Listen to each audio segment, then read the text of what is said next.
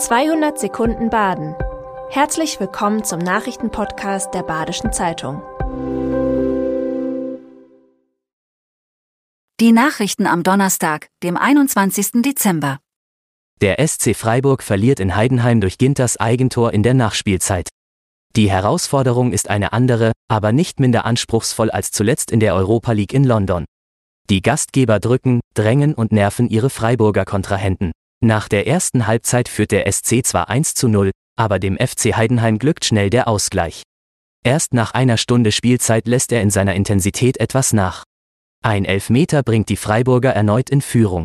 Ein Ballverlust führt dann aber wieder zum verdienten Ausgleich für den FCH. Und als Ginter in der Nachspielzeit noch ein Eigentor schießt, darf der FCH den 3 zu 2 Heimsieg bejubeln. Das Außenbecken im Freiburger Westbad soll im Sommer 2025 fertig sein. Im ersten Halbjahr 2024 sollen die Arbeiten beginnen.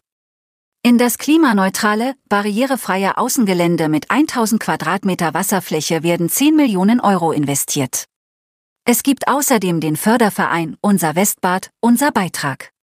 Damit sollen noch ein paar besondere Extrawünsche wie etwa ein Strömungskanal erfüllt werden. Die Investition ins Westbad sei ein klares Bekenntnis zur Sport- und Familienstadt Freiburg, so Oberbürgermeister Martin Horn. 110.000 Euro hat der Förderverein schon verbucht. Von der kleinen Spende bis zum Sponsoring durch Unternehmen ist alles willkommen. In Autowerkstätten muss man aktuell mehrere Wochen auf Termine warten. Das liegt einerseits am Zustand der Autos.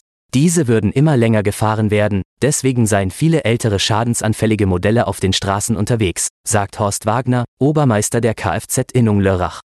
Andererseits mangelt es an Fachkräften in den Werkstätten.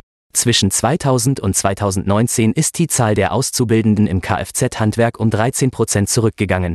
Im Kreis Lörrach spielt zudem die Nähe zur Schweiz eine Rolle. Dort ist der Lohn höher. Immerhin die Liefersituation hat sich mit Abklingen der Pandemie verbessert. Dem nordischen Kombinierer Manuel Feist aus Oberried glückte beim Weltcup in der Ramsau der Sprung aufs Podest. Es ist der bisher größte Erfolg der deutschen Starter in dieser Saison. Im Laufen könne das deutsche Team schon mithalten mit den Österreichern und Norwegern, sagt Feist. Auf der Schanze brauche es noch Verbesserungen. Feist hat im Sport noch viel vor. Sein Fernziel sind die Olympischen Winterspiele 2026 im italienischen Predazzo. Zunächst stehen der Weltcup in Oberstdorf und der Heimweltcup in Schonach vom 26. bis 28. Januar an. Der Basler Zoo wird 150 Jahre alt.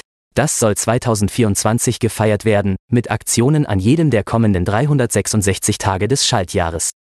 Die Jubiläumsaktivitäten sollen auf den vier Pfeilern der Zoo-Idee aufbauen. Erholung, Bildung, Forschung und Naturschutz. Die Highlights bleiben noch geheim. Es wird zum Beispiel Geschichten aus dem Arbeitsalltag der Pflegenden geben, das Archiv des Zoos wird auf eine Zeitreise einladen und Besuchende dürfen sich an der Forschung des Zoos beteiligen. Im zweiten Halbjahr 2024 will der Basler Zoo über Zukunftsprojekte für die kommenden 25 Jahre informieren. Das war 200 Sekunden Baden. Immer montags bis freitags ab 6.30 Uhr.